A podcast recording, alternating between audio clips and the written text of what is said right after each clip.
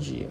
No podcast de hoje, iremos falar sobre a variação da demanda e a variação da quantidade demandada, mas para isso precisamos entender o que significa demanda.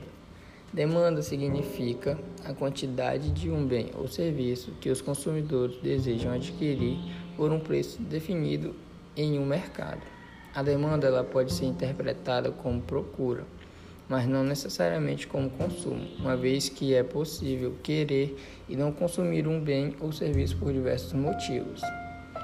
A variação de demanda ocorre quando há uma alteração em qualquer das outras variáveis que influenciam a demanda por um bem.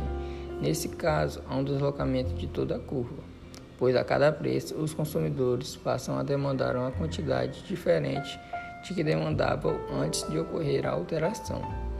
Já a variação na quantidade demandada ocorre quando há um aumento ou redução nas intenções de compras provocadas por variações no preço do produto.